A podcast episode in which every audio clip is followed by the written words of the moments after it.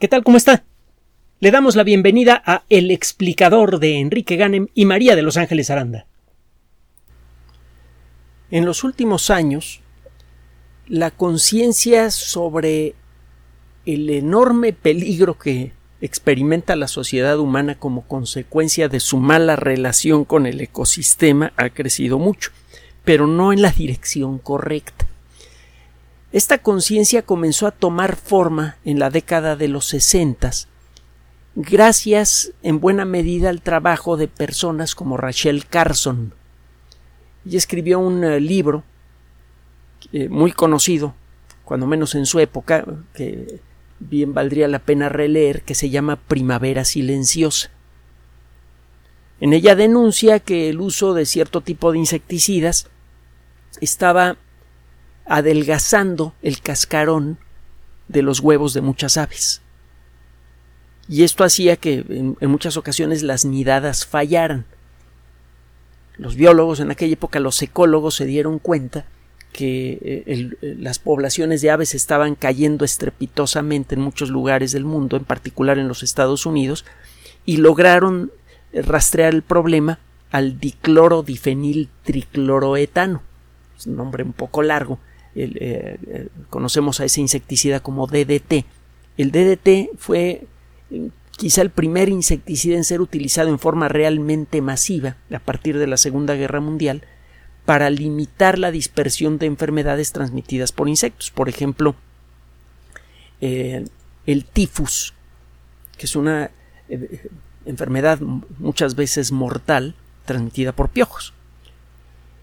Y bueno, el caso es que el DDT tiene este efecto inesperado de adelgazar la cáscara de los huevos de las aves y además tiene, luego le descubrimos otros efectos, un cierto potencial cancerígeno, etcétera. Total que, como consecuencia de esto, se inició la primera gran denuncia eh, organizada, estructurada, eh, contra las consecuencias inesperadas de la actividad industrial. Estas eh, eh, la conciencia generada por esta, por esta obra, por Primavera Silenciosa, rápidamente fue enriquecida por otro tipo de denuncias realizadas en, otros ambientes. Por ejemplo, hubo algunos casos muy sonados de lo que fueron llamadas las nieblas asesinas en Londres, que son, bueno, fueron eh, instancias en las que el clima conspiró contra, contra los londinenses. Londres con frecuencia tiene niebla y eh, en, en algunas ocasiones esta niebla se formó en circunstancias que impedían la dispersión del humo producido por fábricas automóviles, etcétera, que en aquella época no tenía ningún tipo de, convertidores catalíticos, la gasolina eh, eh, utilizaba eh, con frecuencia sustancias antidetonantes muy desagradables, por ejemplo, tetratilo de plomo. La cosa es que de los caños de los automóviles y de las fábricas salían un montón de porquerías sin filtrar. Y a falta de viento que dispersara estas, estos contaminantes, se empezaron a concentrar en Londres. La llegada de la niebla empeora el, asunto. Estas sustancias contaminantes en contacto con el agua, por un lado, cambian de identidad química. Los óxidos de nitrógeno emitidos por el escape de los eh, camiones diésel, por ejemplo, se convierte en ácido nítrico en contacto con el agua. Lo mismo pasa con eh, las partículas de dióxido de azufre que también son emitidas en grandes cantidades por eh, las máquinas consumen diésel sobre todo si el diésel no es de muy buena calidad, y eso genera ácido sulfúrico. Entonces, además, estas gotitas microscópicas de agua llena de ácido sulfúrico, nítrico, etcétera, penetran fácilmente en los pulmones. Como consecuencia de esto, eh, el número de hospitalizaciones por problemas respiratorios aumentó muchísimo en Londres y también el número de personas que fallecían sobre todo gente eh, vulnerable de la tercera edad o con eh, algún problema de salud, aumentó mucho el, número de muertes.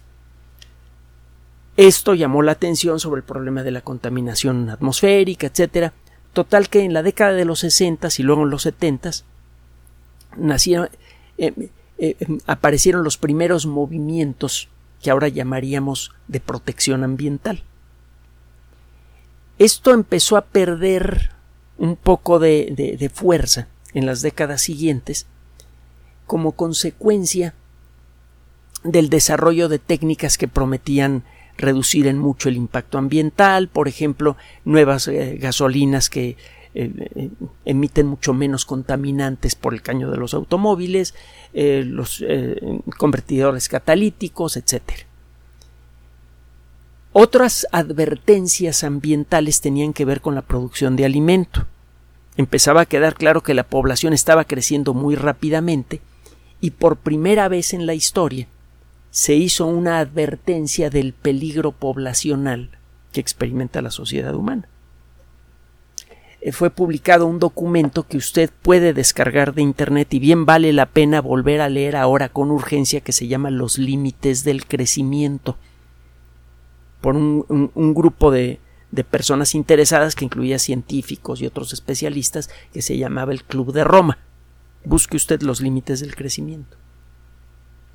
El desarrollo de nuevas técnicas para producir fertilizantes en grandes cantidades permitió aumentar la productividad del campo de manera espectacular, se vino la famosa revolución verde, y esto eliminó cuando menos momentáneamente el fantasma de la sobrepoblación de la, de la mente de mucha gente. Y esto lo único que hizo fue desde luego incrementar el problema de manera espectacular. De la década de los 60 para acá, la población humana se ha más que duplicado. Está a, mitad de camino de triplicarse de lo que fue en la década de los 60, que ya era muy grande y muy preocupante. Y total que como consecuencia de esto se han lanzado nuevas advertencias con respecto a la relación que tenemos con el ambiente. de, todas los, de todos los movimientos para la protección ambiental o para la supuesta protección ambiental, desde luego el más sonado es el que tiene que ver con el calentamiento global eh, antropogénico y la mayoría de los esfuerzos que se hacen para la protección ambiental en la actualidad están relacionados con esta historia del calentamiento global antropogénico. Eh, recientemente, aquí en México, uno de los funcionarios más importantes de nuestro país señaló que se necesitarían, no recuerdo si como eh, cuatro o cinco millones de millones de dólares a nivel global para llevar a cabo las acciones recomendadas en contra del calentamiento global antropogénico. Y esto revela desde luego el tamaño del negocio. Por eso tanto interés en echar por delante el rollo del calentamiento global antropogénico sin atender a las verdaderas causas de los problemas que enfrentamos. Hemos dicho en muchas ocasiones que si se llegan a implementar todas las medidas en contra del calentamiento global antropogénico, por ejemplo, cambiar todos los carros por carros eléctricos, etcétera, eh, no vamos a resolver el problema ambiental. De hecho, lo vamos a agravar. Todo el esfuerzo necesario para reconvertir todas las máquinas de combustión interna en máquinas eléctricas va a involucrar derretir cantidades brutales de metal actualmente metidos en automóviles normales, en los motores de los automóviles normales, va a haber que aumentar en mucho la minería de, materiales como el cobalto, que además de ser un material escaso, la minería del cobalto es especialmente inhumana, involucra casos bien documentados de esclavitud. Eh, el, caso es que vamos a tener que aumentar la minería, vamos a tener que gastar mucha energía en derretir esos materiales para reciclar todos los automóviles del planeta y lo único que vamos a conseguir es un aumento en la contaminación ambiental. Bueno, total, la cosa es que en la actualidad el discurso oficial relacionado con eh, la protección ambiental se centra en el asunto del calentamiento global antropogénico. Y eh, como parte de este discurso, eh, hay por allí una cosa que le, llaman una idea, que le llaman la idea del crecimiento verde. Es una perspectiva que está siendo promovida a gran escala por uh, muchas de las grandes agencias, eh, muchos de, los grandes actores del mundo moderno. Por ejemplo, el Banco Mundial, la Unión Europea, la OCDE.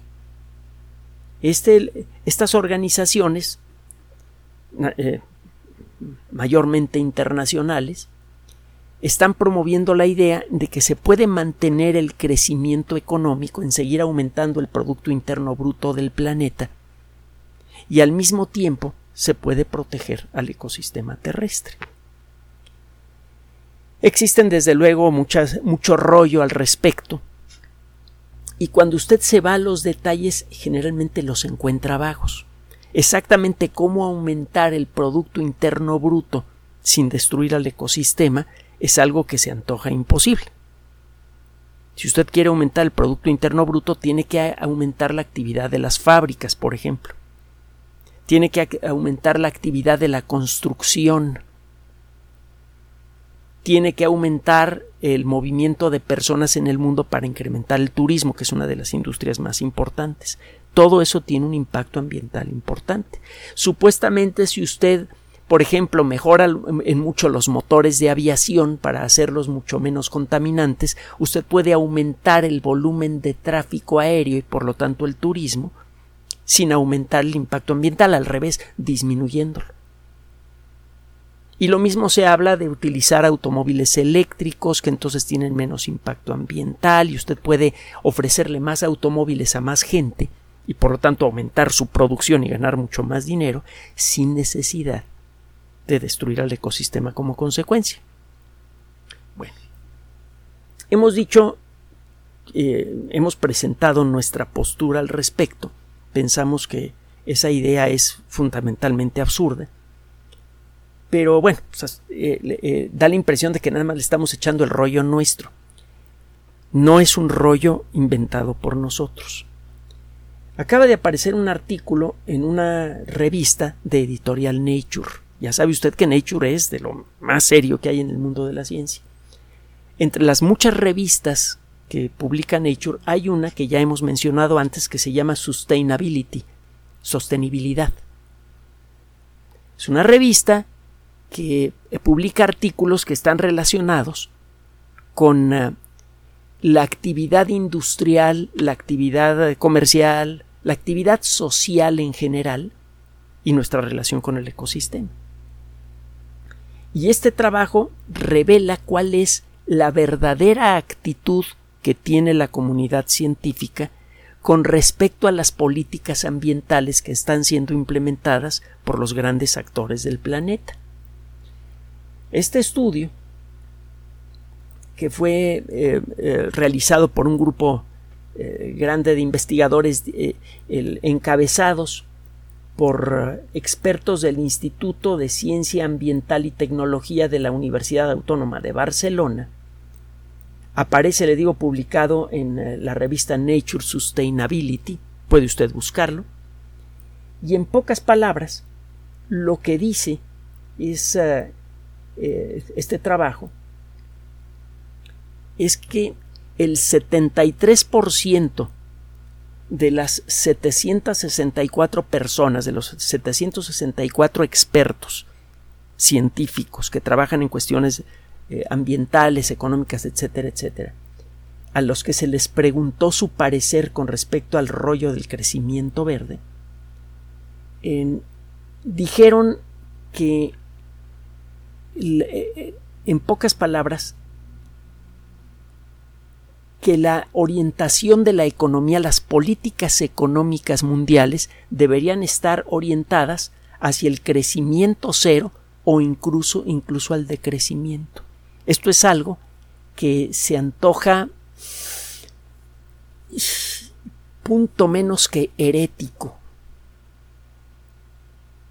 desde hace mucho tiempo hablamos del crecimiento económico, es más, no lo ponemos en duda, esperamos que todos los gobiernos de todo el mundo hablen del crecimiento económico. El crecimiento económico implica generar más riqueza y supuestamente eso genera más bienestar. Y eh, eh, tenemos tan metido eso en la cabeza que cuando el crecimiento económico es suave, es pequeño, nos alarmamos.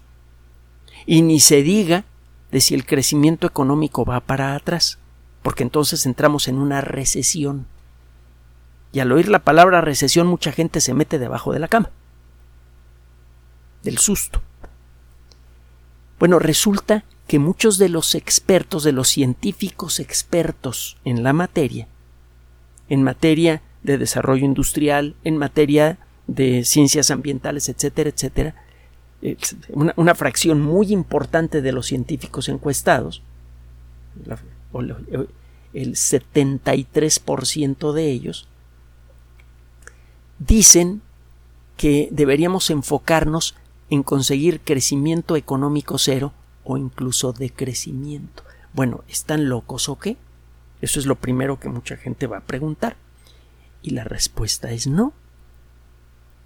La carga que involucra la sociedad moderna, la sociedad humana moderna en el ecosistema, es insostenible desde hace décadas. El ecosistema terrestre es tan grande que no nos lo hemos acabado. Pero de cada día que pasa, el ecosistema se degrada. Y va a llegar un momento en el que ese nivel de degradación va a generar una cadena de fichas de dominó ambiental que bien podrían poner en peligro a la sociedad moderna o incluso a la especie humana. Ejemplo. Hemos hablado mucho de esto. Las pesquerías del mundo están casi agotadas. Muchas pesquerías del mundo están casi agotadas. Y muchos millones de personas comen del mar. Puede suceder que de un año para otro, al echar redes en el mar, empiecen a salir muchos menos peces, insuficientes para alimentar a la gente que actualmente come del mar. Deje usted para sostener el comercio. Como consecuencia de eso, esa gente va a tratar de comer de los productos generados por la agricultura. El problema es que la agricultura ya está también en una situación un poco delicada la productividad de muchas de las regiones importantes del mundo no ha seguido creciendo y en algunos puntos incluso ha comenzado a decrecer. El esperar que los terrenos fértiles en la actualidad sean fértiles para siempre es tonto. Sabemos que los cambios naturales del ambiente, de la naturaleza del suelo, etcétera, etcétera, hacen con frecuencia que las zonas que son fértiles ahora dejen de serlo el día de mañana. Entonces no podemos garantizar siquiera que los terrenos que actualmente son fértiles van a permanecer fértiles siempre. Y no basta con echarles fertilizante. Al echar fertilizante, sabemos que mucho de ese fertilizante es eh, eh, lavado por, eh, por, el agua de riego y por las lluvias, va a parar a los ríos y de allí va a parar a los océanos y allí comienza a destruir al ecosistema marino y ahí sí hay que asustarse mucho, porque de allí respiramos. Entonces, si mucha gente empieza a comer de pronto de la tierra cuando antes comía del mar, eso puede sobrecargar al sistema agrícola mundial y eso puede producir un colapso parcial de la producción agrícola. Y eso significa que de golpe y porrazo de pronto muchos miles de millones de personas no van a tener que comer. Y eso podría suceder de un año a otro. Es algo realmente peligroso. La cadena, eh, eh, la catástrofe humanitaria y la descomposición social a nivel internacional que eso produciría eh, serían realmente realmente graves. Estamos hablando de algo que realmente puede poner en peligro a la sociedad humana en el corto plazo. Ahora, ¿qué más dice este estudio?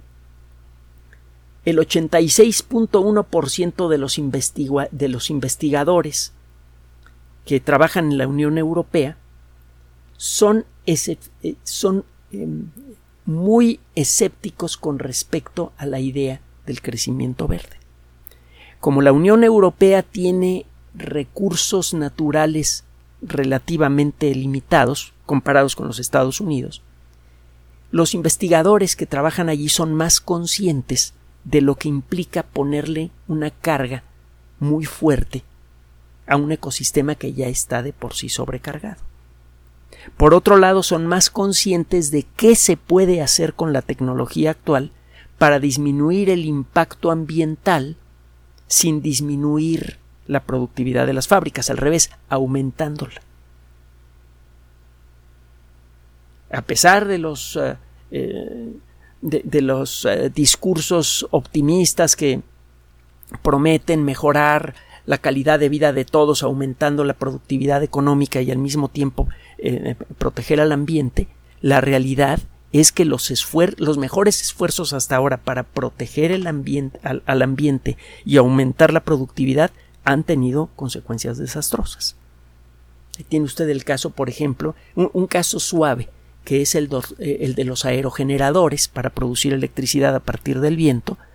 Bueno, pues eh, resulta que estos aerogeneradores eh, perturban a la vida a la vida natural en muchos kilómetros a la redonda de las grandes granjas generadoras por el ruido que hacen y también están matando a muchos bichos voladores aves, insectos, murciélagos y eso está generando cambios que ya se pueden apreciar en los ecosistemas gracias a esta técnica que supuestamente es verde.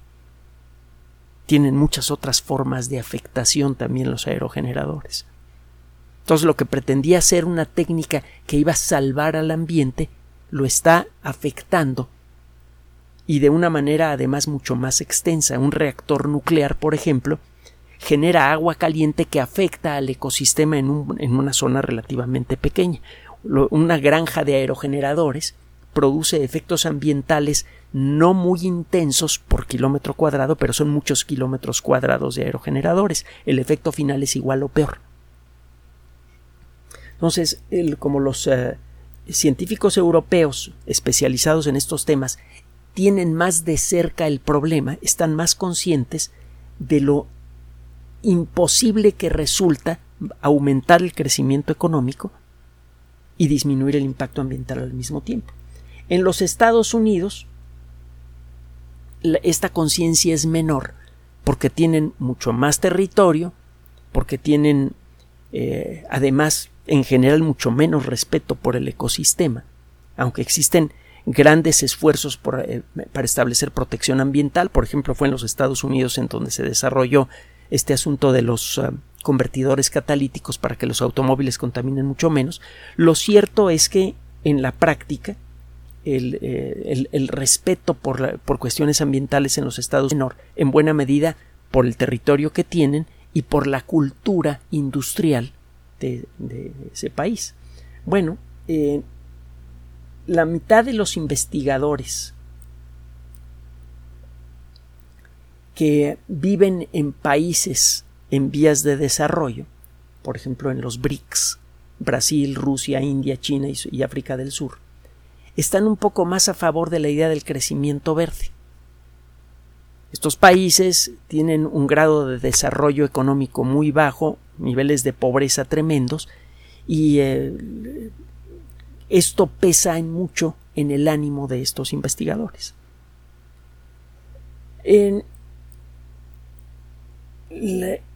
lo que discuten en la actualidad los expertos en el tema es exactamente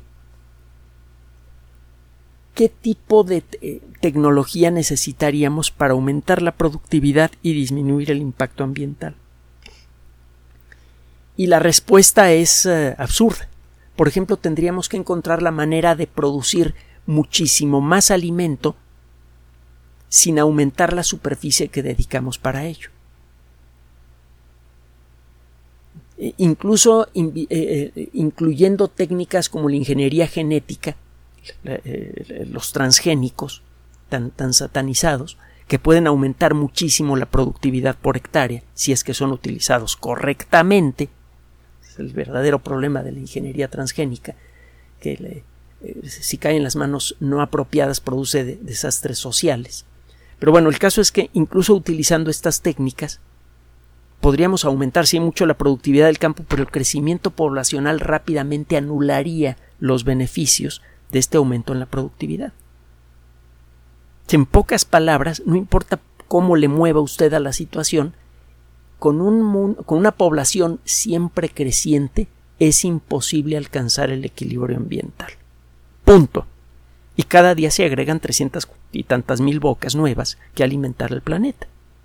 Eso por un lado. Y por otro lado, algo en lo que hemos insistido mucho en este espacio, la estructura económica del mundo está basada en conceptos que son fundamentalmente indecentes. No nos vamos a meter mucho en, detalles, usted se lo sabe. Tenemos un, sistema mundial que es más, más eh, marcado en algunos países que en otros, que facilitan mucho la concentración de riqueza en pocas manos.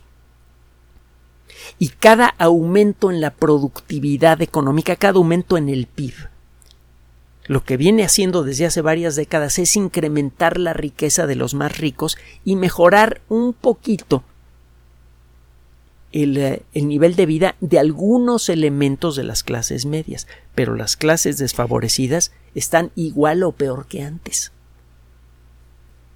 Entonces, hemos aumentado mucho la productividad, pero no ha mejorado la situación económica en general.